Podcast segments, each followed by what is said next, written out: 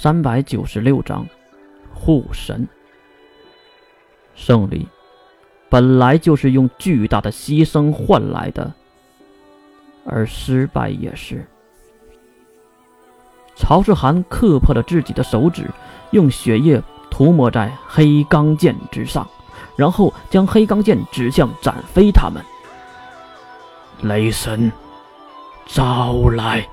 听到咒语的名称，大家都不约而同的看向这头顶的天空，而天空也是很给面子，瞬间开始变得阴沉，一道道狂躁的闪电在黑色的云层中来回的穿梭着。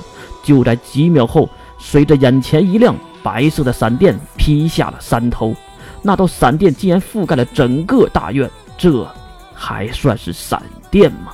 没有任何的声音，没有任何可以观测的事物，因为眼前是全白色的，而声音也被远远的抛到了闪电的身后。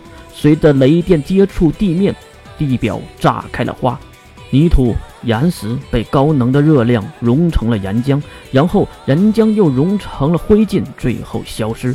眼前的白光也随着时间的推移，缓慢的变成了红光，最后就是迟来那恐怖的。闪电声音，声音产生了巨大的冲击波，犹如导弹爆炸时一样，一波接着一波推倒四周的物体。山体中间升起了蘑菇云，地面的炸雷炸出了一个深不见底的深渊。四周的分家指示都开启结界保护之极。越看着被吹散的血色屏障，擦掉头顶留在眼前的鲜血，看向四周。第一眼就看到了艾略特兄弟，看上去幸运的女神还是站在了他们的身边。还有就是坑边缓慢恢复的花枝，他当然不会死掉。关灵利用结界保护住自己和蓝雪灵，金龙头被海灵保护，杀生石在自己身边释放着血盾。那展飞，天书，就在月刚要喊出的时候，一阵阵嗡嗡的声音在深渊下作响。难道？月站起身，透过身体的半透明结界看去，深渊里确实有一个巨大的黑色球体，那是展飞的绝界。可是他不是刚刚使用完绝界吗？还没等月看明白，展飞的绝界消失，直接开始往下落去，而下面伸出了四只手接住了展飞。阳光透过蘑菇云照向坑内，竟然是天地和自己的灵体。他应该是躲在了展飞绝界的下面，一个闪身，天帝背着展飞跳了上来，并将展飞放到一边。看上去展飞应该是失去战斗能力了。厉害呀！来自曹世涵的第几次赞许了？那么我们继续吧。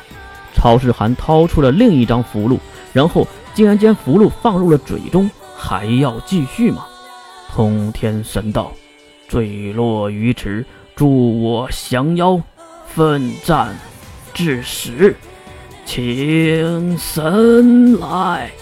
曹世涵疯癫的发言让天帝眉头一紧，他竟然趁着曹世涵抖动的时候直接攻了上来。如果只是曹世涵一个人还好，身边还有一个西马海灵呢。接！西马海灵随便一指。几百个结界形成一个奇怪的牢笼，将天地困住。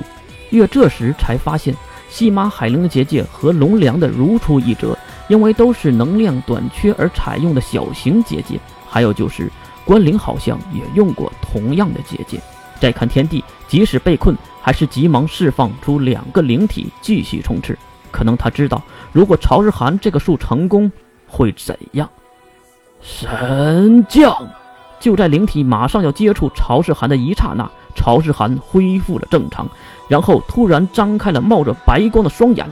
孽畜！一手直接迅速挥舞上去，竟然徒手掐住了灵体的手腕。